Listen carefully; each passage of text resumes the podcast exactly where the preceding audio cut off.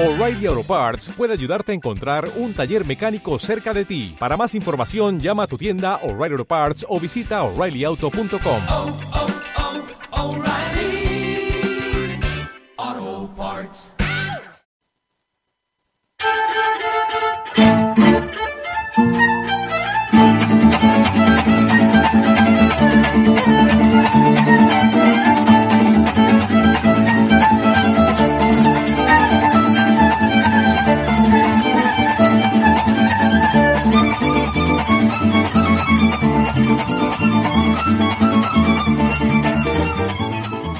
Buenas, buenas, buenas tardes a todos y bienvenidos una vez más a la diáspora venezolana. Habla ya desde algún tiempo desde los estudios de Donostia Cultura y Ratia, como ha sido rebautizada esta radio, desde la que transmitimos hace más o menos casi tres años. Le damos la bienvenida a nuestros escuchas, a nuestros oyentes, después de estas merecidas vacaciones que he tenido en Lisboa y en Madrid. Lisboa es un país, uh, una ciudad mejor dicho, eh, bellísima, muy cosmopolita, muy cultural, muy verde. La gente es muy amable, así que todos, eh, digamos, los aprendizajes que tuve fueron totalmente enriquecedores, totalmente hermosos, totalmente edificantes. Bueno, desde estos micrófonos les saluda nuevamente aquí con las pilitas recargadas Ana Rodríguez. Hoy no tenemos asistente en los controles, hoy haremos el programa nosotros solos, por supuesto, con la supervisión de Goitz Echeveste, el ángel que siempre nos acompaña en los controles, al igual que Hoshi García cuando el programa se graba en las tardes. Bueno, ustedes están escuchando esta rica música venezolana. El programa del día de hoy va a estar enfocado un poco en el libro de George Orwell, que por cierto lo tengo en estos momentos en mis manos, como es Rebelión en la Granja, para mí un clásico no solo de la literatura, sino de todos los que nos consideramos demócratas a nivel mundial. Una excelente novela, si se quiere, que eh, explica el socialismo a través de la metáfora de una granja de animales. Bueno, de esto hablaremos más adelante, eh, dada la situación mundial que se está viviendo en países como, eh, como Chile, como Colombia, como Bolivia, eh, como Perú y muchos otros donde tenemos el peligro, donde si se pudiera decir, el comunismo más que el socialismo nos está respirando en el cuello. Bueno, también quiero mandarle saludos a eh, Carelia, mi amiga Carelia Alcalá en Estados Unidos, quien comparte conmigo el laboratorio del saber. Eh, este 25 de noviembre precisamente se celebró el Día Internacional de la Eliminación de la Violencia contra la Mujer. En el buzón de la esperanza, pues queremos no queremos pasar por alto ese triunfo de nuestros hermanos venezolanos de C4 Trío, a quien este programa tuvo el honor de entrevistar en el contexto de su concierto eh, el pasado verano en el Alcherri Bar de Donostia. Junto a Nela Rojas también triunfó en el Latin Grammy y tiene una nominación al Grammy, eh, digamos, más mundial en el que participan cantantes de diferentes géneros, así que también nosotros ahí cruzamos nuestros dedos para que también sean merecedores por ese gran talento, por ese excelente trabajo que han hecho y porque aman a Venezuela y la han internacionalizado sin perder sus raíces. También, bueno, nosotros queremos invitarles a la presentación de la inocencia de las sardinas de la mano de Chenara Mendicoa, eh, una vasco-venezolana, si se quiere decir, que habla acerca de la tragedia de Vargas y eh, queremos cerrar con Añoranza, ese excelente tema que tiene C4 Tríos con eh, el cantante de eh, nicaragüense, precisamente Luis Enrique, alguien que nos deleitó cuando éramos jóvenes. Y bueno, esto y mucho más en este programa que vamos a la carga, que vamos con energía, con fuerza, con optimismo y seguimos adelante con las actividades que tienen que ver con la diáspora y con nuestra vida en nuestras nuevas sociedades, como diría yo, de acogida o esas sociedades que nos han abierto las puertas para emprender una nueva vida en esta diáspora tan reciente que tenemos. Ese maraqueo me recuerda a cuando precisamente en la Feria Internacional del Libro Universitario que organizaba la Universidad de los Andes pude escuchar a Ensamble Gurrufío. Así que bueno, esta es la diáspora venezolana habla. Ya pronto cumplimos 100 programas, que va a ser nuestro aniversario, porque formalmente no celebramos nuestro aniversario, pero fue una idea que me dio mi amigo, el eh, conductor de los trabajos y los días en Canadá. Les mando besos y abrazos infinitos y comenzamos con mucha fuerza este programa.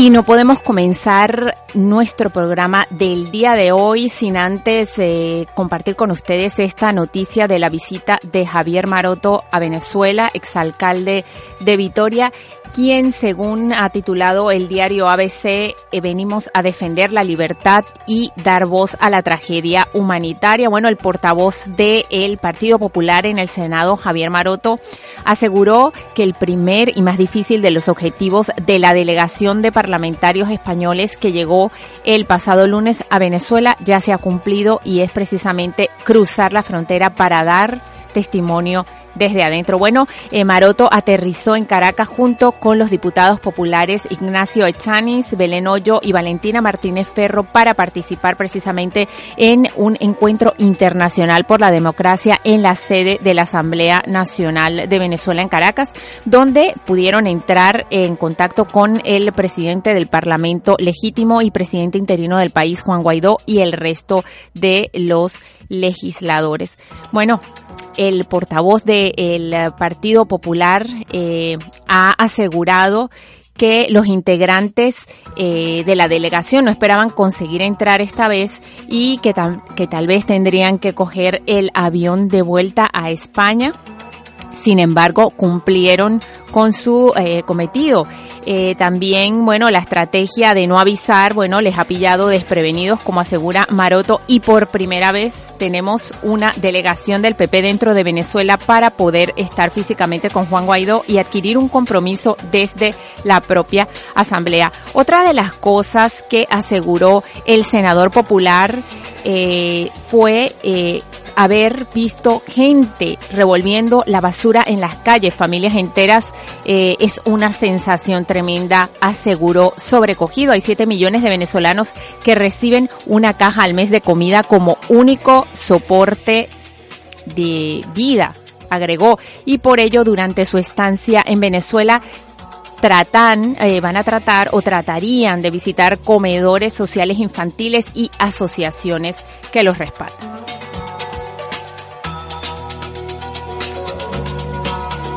Maroto también indicó que eh, prevén atender los compromisos que puedan pedirles de cara a eh, los socios de la Unión Europea que tienen que ver con las sanciones a personas individuales en el país y vamos a ver qué pasos se pueden dar a nivel internacional que no se están dando. Eh, aseguró que es algo bidireccional.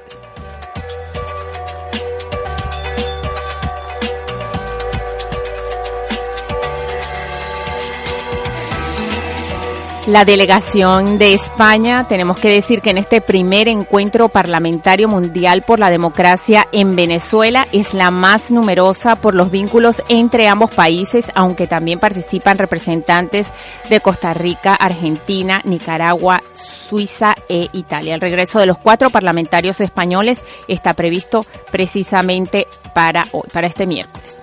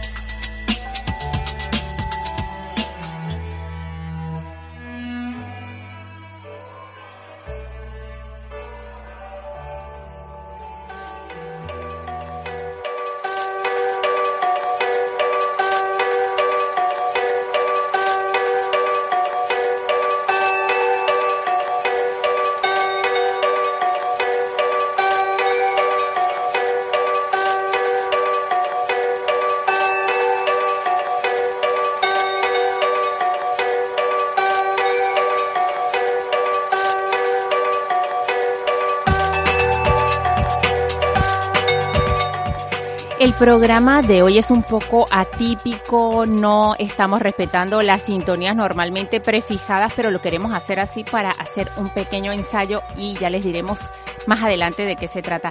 Yo quiero enviar eh, un saludo muy cordial a Carelia Alcalá en Estados Unidos, una excelente periodista que lleva un eh, WordPress, quizás un blog, eh, está haciendo un trabajo excelente a través de su laboratorio del saber y este 25 de noviembre, precisamente Día Internacional de la Eliminación de la Violencia contra la Mujer, ha compartido con nosotros el trabajo que ha hecho con mucho cariño para todas nosotras y todos nosotros. Bueno, dice así, ¿sabías que la violencia contra mujeres y niñas es una de las violaciones a los derechos humanos más extendidas y devastadoras del mundo. ¿Sabías que la violencia se manifiesta de forma física, sexual y psicológica? ¿Sabías que los efectos psicológicos de la violencia contra las mujeres y niñas las afectan todas sus vidas?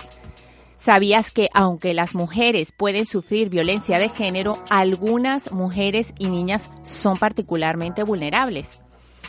¿Sabías que las mujeres y niñas más vulnerables a la violencia son las adultas mayores, las que se identifican como lesbianas, bisexuales, transgénero, las migrantes y refugiadas, las indígenas, las que sufren VIH y las discapacitadas? ¿Sabías que a nivel mundial una, escúchese bien, de cada tres mujeres ha sufrido violencia física o sexual principalmente por parte de un de su compañero sentimental. Ojo con esto, queridas amigas venezolanas, vascas, eh, ciudadanas del mundo, con este apartado. ¿Sabías que solo un 52% de las mujeres casadas o que viven en pareja decide libremente sobre sus relaciones sexuales? ¿Sabías que al menos 200 millones de mujeres se han visto sometidas a la mutilación genital femenina. ¿Sabías que la violencia contra la mujer es una causa de muerte e incapacidad entre las mujeres en edad reproductiva tan grave como el cáncer? Y finalmente nuestra querida Carelia dice, ¿sabías que el color naranja identifica la campaña mundial Únete contra la violencia hacia la mujer? La fuente es Naciones Unidas. Yo quiero mandarle un saludo muy cordial a mi querida Carelia por este excelente trabajo que está haciendo en el contexto de la diáspora. Eh, también quiero pedirles que busquen por internet lo que se ha hablado en el último eh, sínodo eh, con respecto a temas como la Amazonía, el pulmón del mundo, que también es un tema que nos atañe y que está sobre la mesa también, aparte de los independentismos, aparte del auge del comunismo, aparte de eh, todo lo que estamos viviendo, no solo en Latinoamérica, sino también en España, a nivel político, a nivel social. Como siempre lo he dicho, el saber no ocupa lugar y se ha hablado precisamente del papel de la mujer en la iglesia, pero también el papel de la mujer eh, dentro de eh, las riendas de la sociedad, en este caso de sociedades indígenas, donde el papel del hombre es mucho más marcado que el de la mujer. Bueno, y eh, nosotros queremos eh, y hemos dicho que este programa va a estar enfocado precisamente a eh, el tema del libro La rebelión en la granja, rebelión en la granja de George Orwell. Bueno, vamos a comentar un poco acerca de este excelente escritor. Tengo su libro en mis manos porque creo que es un clásico, un libro obligatorio, de lectura obligatoria en las universidades. Si creo que ya debe existir, porque en el mundo actual existe de todo. Em, debería, debe existir de hecho un libro adaptado a los niños y es una excelente reflexión acerca de los regímenes totalitarios. Bueno, George Orwell es em, cuyo nombre, cuyo nombre tenemos que decir, su nombre su nombre, digamos, artístico, literario era George Orwell, pero su nombre real era Eric Blair, novelista, ensayista brillante y maestro de periodistas. Eh, podría decirse, según eh, este libro que tengo en mis manos, eh, que su vida resume los sueños y pesadillas del mundo occidental en el siglo XX. Nació en la India británica en el seno de una familia de clase media y estudió con una beca en el exclusivo Colegio de Eton. Sirvió, entre otras cosas, en la Policía Imperial de Ultramar, donde escribió Los días de Birmania, volvió a Europa, donde volvió, donde vivió Asalto de Mata sin Blanca en París y Londres.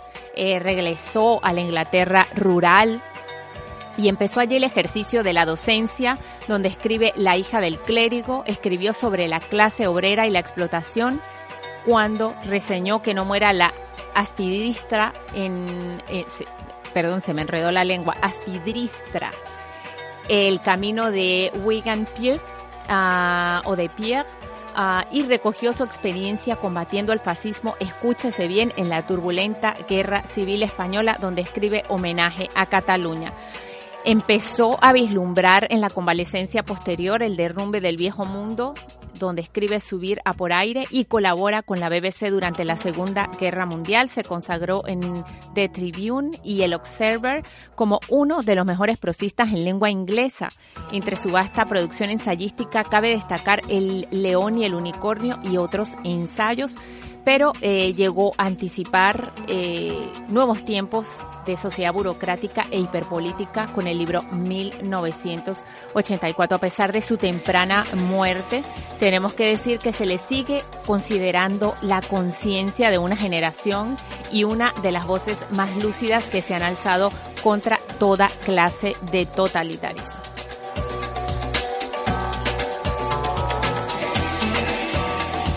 Y nosotros tenemos aquí precisamente del diario El Nacional, mandamos saludos a Miguel Enrique, muy cordiales, este, por este excelente trabajo que se está haciendo en este apartado que es el papel literario. Eh, donde precisamente se habla del libro 1984, donde hablamos de términos como eh, distopía o antiutopía. Y eh, Israel, Israel Centeno dice si la utopía prefigura el mejor de los mundos, la libertad definitiva, el sueño cumplido de todos los hombres, la distopía es el peor de los mundos, la pérdida de libertad definitiva y absoluta, la sujeción al poder, el poder absoluto sobre la voluntad humana y paradójicamente, mientras más definitiva sea, más felicidad expresará el hombre que la habita. Bueno, eh, Israel Centeno señala que si bien las utopías van a adueñarse del imaginario colectivo e individual, a partir de la obra homónima de Tomás Moro en 1516, y van a buscar su realización política en las misiones jesuíticas del Paraguay o en los falansterios de, la social, de los socialistas utópicos franceses del siglo XIX, en el socialismo fabiano de H. G. Wells o en el determinismo de Jack London, se van a separar en algún momento de la teoría política y pasarán a un territorio exclusivo de la creación literaria. Bueno, podríamos pensar que dieron inicio al género conocido como ciencia ficción y a la novela de aventuras contemporánea, pero la librería, la literatura, perdón, utópica recurrirá a viajes fantásticos a territorios lejanos donde se desarrollarán los modelos de felicidad suprema eh, propuestos.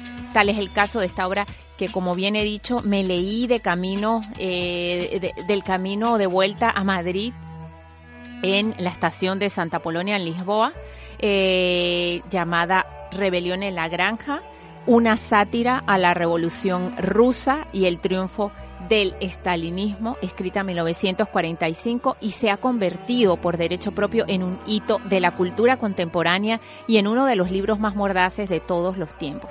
Ante el auge de eh, los animales de la granja solariega, pronto detectamos las semillas del totalitarismo en una organización aparentemente ideal y en nuestros líderes más carismáticos la sombra de los opresores más crueles.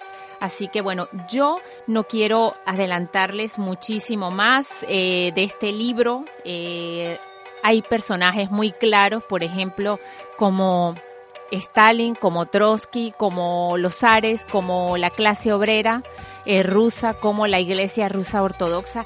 Y quiero que lo lean, lo recomiendo porque em, es un clásico, es un despertar. Las señales siempre estuvieron ahí y esto es un llamado a que tenemos que estar, a, que tenemos que leer más, a que tenemos que culturizarnos más.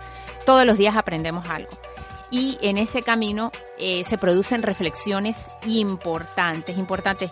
Este libro, como le decía a Egoitze Cheveste, uno de los técnicos de la radio, pudiera bien entenderlo un niño por este lenguaje tan limpio que él usa a través de los animales que hacen vida en una granja y que de alguna manera se ven oprimidos por el dueño de esa granja, ¿no?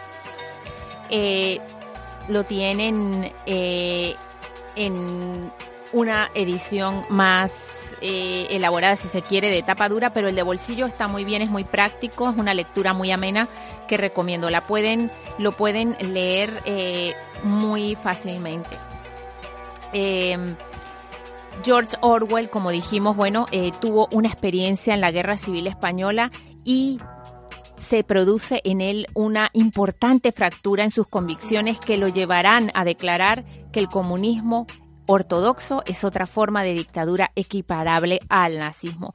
Todo ello luego de haber sido testigo de la represión estalinista y de las purgas de los trotskistas y anarquistas en el frente republicano, luego de vivir la experiencia de la autogestión colectivizadora en el frente aragonés y de ser testigo de una guerra civil dentro de la guerra civil eh, el ejército de la República armado por la Unión Soviética y la Internacional Comunista persigue, captura, fusila, desaparece y desmoviliza a las milicias trotskistas y anarquistas, dos caras de una misma moneda.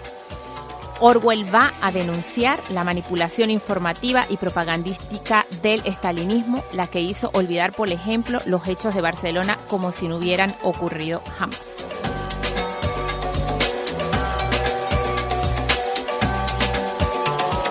Orwell de hecho lo llega a expresar con total amargura, diciendo cualquier crítica seria al régimen soviético, cualquier revelación de los hechos que el gobierno ruso prefiera mantener ocultos no saldrá a la luz.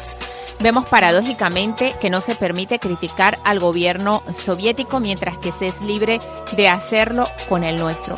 Eh, será raro que alguien pueda publicar un ataque contra Stalin, pero muy socorrido atacar a Churchill desde cualquier clase de libro o periódico, señalaba este ilustre escritor, ensayista y periodista.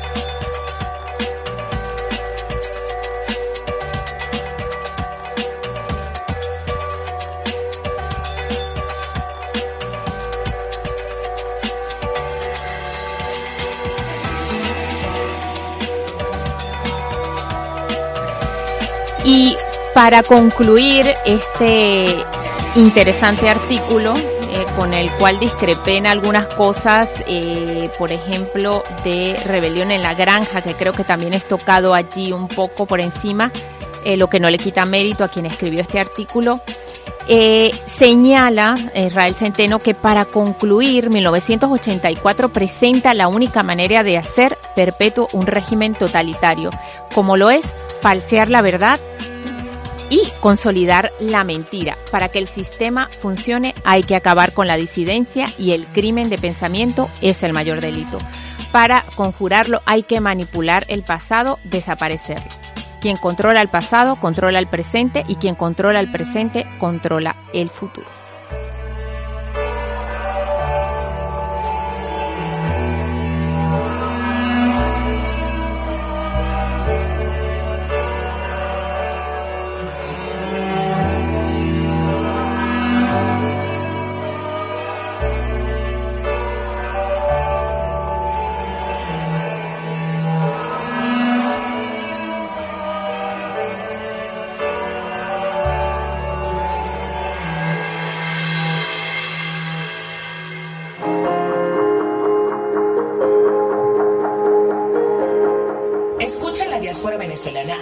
Cáceres y Ratia 107.4 FM en el País Vasco, los jueves y domingos a las 2 de la tarde y los viernes a las 5 de la tarde.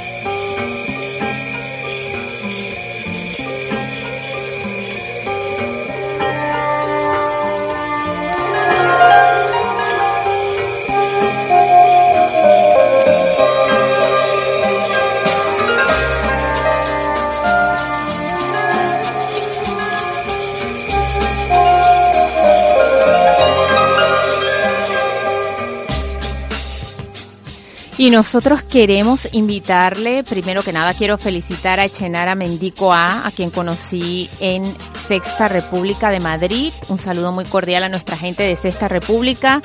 Un atelier maravilloso de cestería de todos los lugares del mundo. Se me volvió el corazón pequeñito cuando vi marecas al estilo de la Guajira venezolana un excelente sitio, un sitio de referencia obligada, de visita obligada en Madrid. Allí conocí a la escritora de La Inocencia de las Sardinas, quien estará presentando su libro el miércoles 4 eh, de diciembre a las 7 y media en la librería eh, Cámara de Bilbao. A Javier Cámara también le mando un cordial saludo, una excelente librería en el corazón de Bilbao.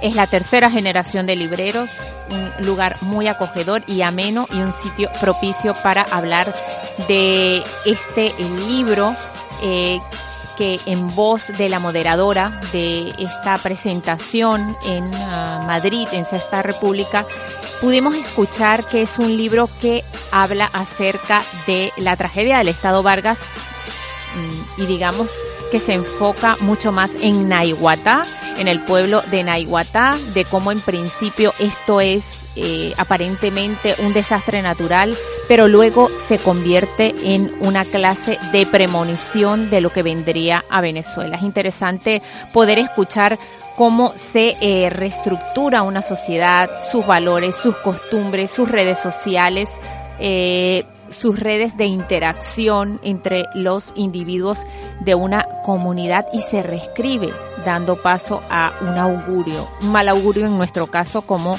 eh, son eh, los hechos y el fatal desenlace que han tenido lugar en Venezuela. Bueno, eh, escuchar y ver para escribir Asunción, entre comillas, dice aquí, lo despidió con un deseo turbio. Dejo que te vayas porque a ti te van a querer matar en cualquier parte. ¡Wow! Una frase demoledora, eh, pero que seguro eh, esconde eh, una gran historia tras de sí. Esto lo organiza la Asociación Tierra de Gracia. Eh, las palabras van a ser a cargo de Joaquín Marta Sosa en la librería Cámara de Bilbao, calle Euskalduna 6 de Bilbao.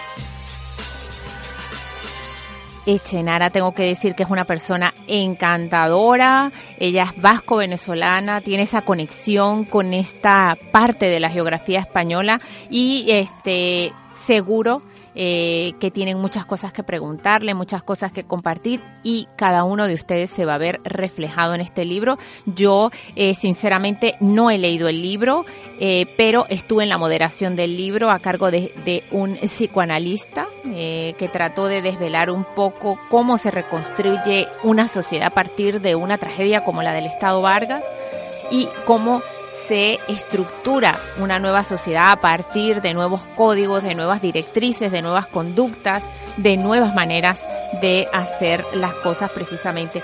Bueno, y yo me siento, tengo que decir que me siento súper, súper, súper orgullosa, mi ovación, mi respeto, mi eh, consideración, mi enhorabuena, mi soriona a los chicos de C4 Tríos, a quien entrevisté en el marco de eh, el concierto que venían a dar en Alcherri Bar, un concierto muy íntimo. Por cierto, Jorge Glenn se rapó la cabeza y cariño, quiero decirte desde los micrófonos de Donostia Cultura y Ratia 7.4 FM que mientras que conserves esa hermosa esencia que tienes, ese amor por Venezuela, esas raíces que te han llevado tan lejos, vamos bien, vamos muy bien y seguimos adelante tratando de mostrar que también Venezuela tiene notables embajadores en cualquier parte del planeta. Bueno, la agrupación, nuestra agrupación venezolana, porque yo lo siento como mis hermanos, junto con el nicaragüense Luis Enrique, se llevaron la estatuilla al mejor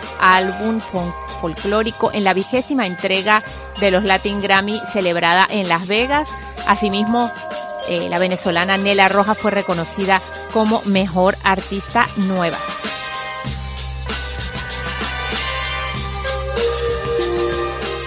La agrupación C4 Trío ya había estado nominada en el pasado, pero no fue hasta la noche de este jueves que finalmente pudieron llevarse el premio a casa por su álbum Tiempo al Tiempo, grabado en colección con el cantante Luis Enrique. Bueno, del mismo modo, nuestro, eh, nuestro querido Rockner Padilla se reivindicó una vez más. Quiero que lo escuche Emilio Lovera. Fue galardonado también por su arreglo a la canción Sirena, incluido en el ya mencionado disco. Y bueno, C4 Trío se trae a casa los dos premios en las únicas dos categorías en las que estaba nominado. Por su parte, la venezolana eh, nacida en Margarita, Nela Rojas, se alzó con el galardón a Mejor Artista Nueva. Así que larga vida a Nela y larga vida a nuestros hermanos de C4 Trío. Bueno, yo tengo que confesarles que cuando escuché Añoranza lo tuve que quitar porque sentí que las lágrimas brotaban eh, por mis ojos eh, porque hemos sufrido muchos de nosotros, como bien lo he dicho, unos porque lo decidieron eh, y otros porque se convirtió en un exilio forzado, que en principio fue un proyecto de vida, pero por situaciones, por las situaciones que atraviesa Venezuela, no pudimos regresar a nuestro país.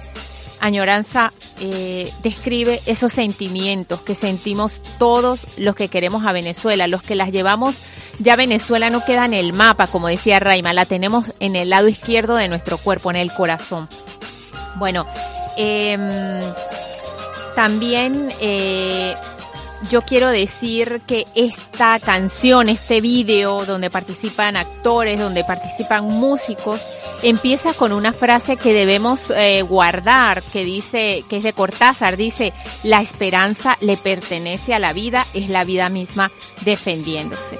Yo quiero despedir este programa eh, dando un agradecimiento muy cordial a todos aquellos que nos siguen desde hace casi tres años. Este año ha sido un año eh, difícil para mí en lo personal, en lo profesional, pero aquí estamos siempre para ofrecerles lo mejor, siempre para ofrecerles eh, todo nuestro cariño, todo nuestro amor, para abrir nuestros micrófonos hacia la gente. Hemos invitado a gente, tal vez porque el estudio queda lejos, la gente no se acerca, no lo sabemos, pero siempre hemos estado prestos a hacer esa plataforma, ese registro sonoro, esa memoria sonora que queremos dejar cuando hayamos eh, atravesado, dejado esta mala hora. Esperemos que así sea, que todos los esfuerzos que estamos haciendo en todos los rincones del planeta, den su fruto. Pero también es cierto que nuestra clase social opositora en eh, Venezuela tiene que hacer una seria reflexión acerca de sus maneras de conducirse y de actuar, porque el tiempo se nos acaba, el tiempo se nos echa encima. Y con ello nuevos retos, no solo para la gente que vive en Venezuela, que tuvo que quedarse en el país porque no tuvo otra vía, sino también a los que están llegando con lo opuesto, desestructurados, psicológica, social, mentalmente. Así que tenemos un gran trabajo por delante, al menos los que estamos eh, de cara a los medios de comunicación, a las radios y a las asociaciones de venezolanos por todo el mundo. Bueno, yo les dejo con añoranza, les quiero un montón, espero escucharles nuevamente la semana que viene, que retomemos este hilo conductor que hemos tenido desde hace tres años, ese casi tres años, ese ese cordón umbilical que nos ha unido, que es ese amor por Venezuela, esas heterogeneidades que tienen que ser nuestro fuerte, esa grieta que nos fractura a todos, que es Venezuela, eh, donde tenemos que encontrar fuerza motora para salir adelante, para ser resilientes, para convertir esa tristeza en energía que nos ayude a crear proyectos y a ser mejores embajadores de nuestro país en cualquier lugar del mundo. Bueno, les dejo con añoranza. Besos y abrazos infinitos. Les quiero un montón. Agura. Hasta la próxima.